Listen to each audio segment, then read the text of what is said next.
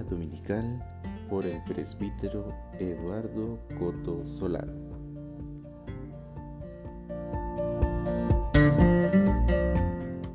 Señor, esté con ustedes.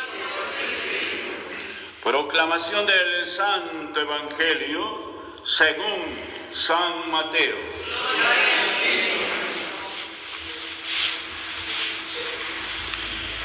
En aquel tiempo Jesús dijo a sus discípulos, si tu hermano comete pecado, ve, amonéstalo a solas.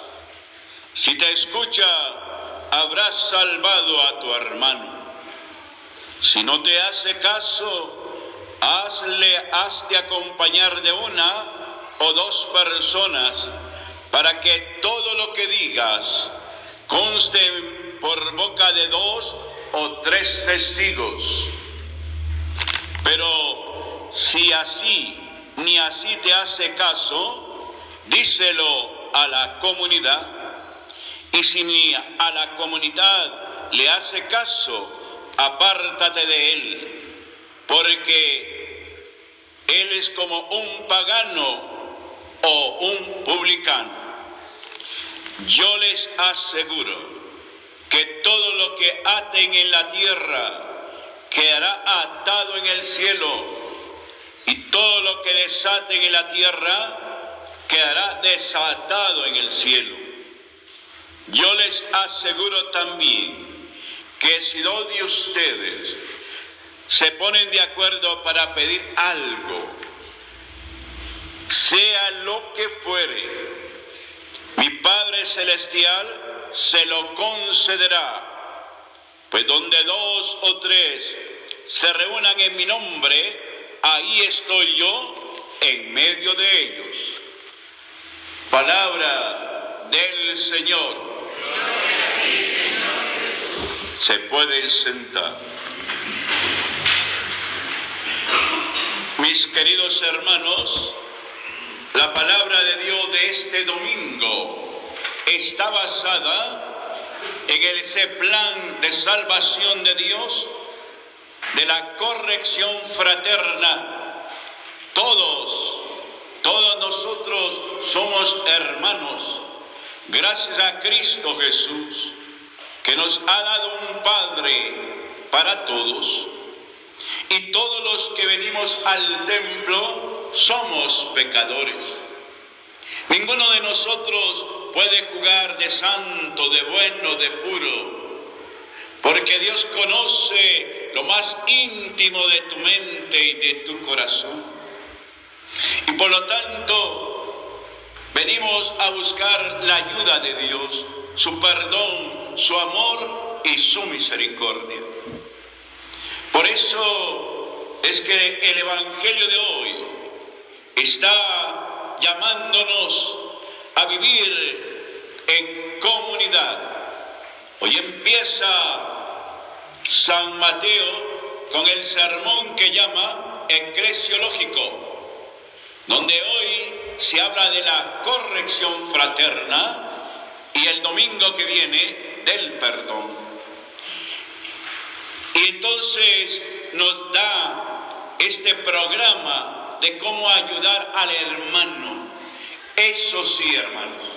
Sí, moralismos, ni sentirnos santos puros para sacarle lo malo al hermano, sino con humildad, con amor, cuando veamos al hermano que va por mal camino, que no va por el camino de Dios, tenemos todo el derecho y la obligación de llamar al hermano y decirle, hermano, discúlpame, yo soy pecador, pero yo te veo a ti que andas por caminos que no son de Dios. Acércate a Dios, no a mí. Mira, yo me acerco a Él para que me ayude para no caer y si caigo, que me levante. Pero antes de ir donde tu hermano, tienes que orar por tu hermano Porque si vamos de pronto y lo hacemos una corrección, entre comillas, delante de todo mundo, lo ridiculizamos y se va a sentir muy mal. Por eso tengo que llamar al hermano, orar, orar a Dios que me dé la sabiduría, las palabras, para que este hermano me entienda, que no ando juzgándolo, ni criticándolo, ni señalándolo, ni condenándolo. ¿Cuántas veces vemos a un hermano que anda en malos pasos y nunca le decimos nada, pero vamos chismeando, vamos señalándolo, comentando en la casa, en la calle, con otros amigos, y el último que llega a saberlo es el hermano. Igual pasa en la familia, el padre de familia tiene que corregir al hijo, pero sin gritos, con amor. La madre tiene que corregir al hijo. Si el hijo no se corrige, ustedes y yo que somos del campo, sabemos que si el árbol que comienza a torcerse, no le ponemos un paral para enderezarlo, va a crecer torcido.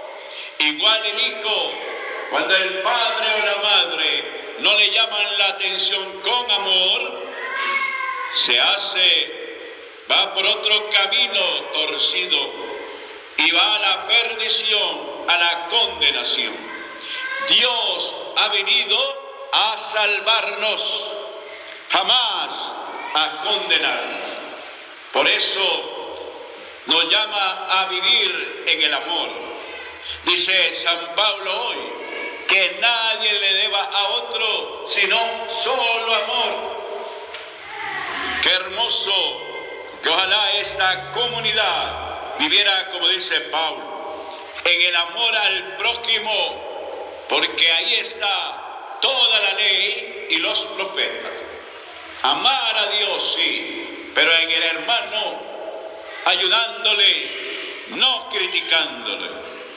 Y si es cierto que los mandamientos no cometerás adulterio, no robarás, no matarás, no dará falso testimonio, no codiciarás, pero el más importante. Y si amas al hermano, ninguno de los demás pecados vas a cometer, porque lo reconoces que es templo del Espíritu. Es como hoy la primera lectura también. Vean ustedes que el profeta Ezequiel es llamado por Dios todo profeta es llamado por Dios. Todo cristiano es llamado por Dios. Y le dice a ti, oh hijo de hombre, constituido centinela para la casa de Israel.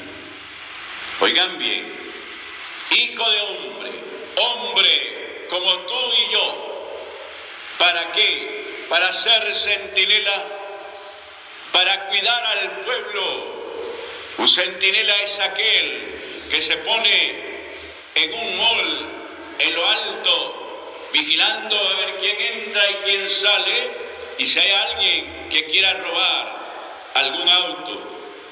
O en las playas vemos que hay centinelas vigilando a los que están bañándose en el mar para ver si algo le pasa y correr con el salvavidas para traerlo de nuevo. Ese es el que cuida al hermano. El centinela eres tú y soy yo. Tenemos que cuidarnos unos a otros. Si nos amamos, nos cuidamos, somos vigilantes. Y dice que el centinela no duerme ni de noche ni de día. Es el Dios Padre que siempre está pendiente de sus hijos, para que sus hijos no se pierdan, para que sus hijos regresen a su casa. Y vemos cómo nos dice el profeta, si tú amonestas y el hermano deja el mal y se salva, te salvas tú y él. Pero si no lo amonestas y se condena, tú también te vas a condenar. Oigan bien, es una responsabilidad de cada cristiano de corregirnos unos a otros, incluso al sacerdote. Cuando ustedes ven un sacerdote que está actuando mal, llámenlo, llámenlo y díganle, Padre, usted anda en esto y esto y no puede ser, no me está dando testimonio. Pero jamás comience a chismear, a hablar mal y sigue hablando y todo el honor de esa persona queda en el suelo. O hoy, por los medios de comunicación social, a veces escriben sin haber hablado antes con la persona o con el sacerdote y luego todo mundo se da cuenta. Y cuando llega uno, le dice un fiel, Padre, ¿vio lo que escribió de usted? No, para ver. Y no sé qué, pero ¿cómo esto? ¿Quién es? ¿Por qué no me llamó primero? Para corregirme yo. Igual pasa con las señoritas, con los jóvenes. A veces hasta bullying ese, esa enfermedad que está comiendo hoy a los jóvenes y a los niños, burlarse de los demás por medio de las redes sociales. Y eso no puede ser. Tenemos que salir al hermano a buscarlo, amarlo. Hay mucha gente hoy en la sociedad que dice, a mí no me importa. Hay lugares donde uno va especialmente en las residencias o en los condominios y le pregunta, ¿usted sabe cómo se llama la persona que vive ahí al lado suyo? No, no me interesa saber de él ni sé quién es. Vean ustedes, y se llama cristianos, católicos. Cuando todos somos iguales, ¿Cómo no me voy a enterar cómo se llama el vecino? Para ayudarle, para decirle, necesita algo. Cuando esté enfermo, poder ir a verlo. Porque por las obras nos van a conocer. Entonces, no podemos vivir en una comunidad llena de odio y rencor, de crítica, de murmuración. Tenemos que perdonarnos, tenemos que llamarnos la atención y si no entendemos con uno, dice, busca dos o tres que sean testigos de que has corregido a tu hermano. Y si no te hace caso, díselo a la comunidad. Y esto va para todos nosotros. Porque entre más nos unimos, más felices somos. Entre más nos dispersamos y desunimos, vamos mal. Es eso de atar y desatar, unirse o desatar. O que la comunidad, cada uno ande por su lado. Eso no es una comunidad cristiana. Por lo tanto, por eso viene a decirnos la palabra de Dios hoy. Cuando dos o tres se reúnan en mi nombre, y pidan algo al Padre, mi Padre se los dará. Pidámosle al Señor, toda la comunidad, que seamos la comunidad auténtica en conversión, en camino a la conversión, al amor, a la misericordia y al perdón. Amén. ¿Me entendieron? Sí.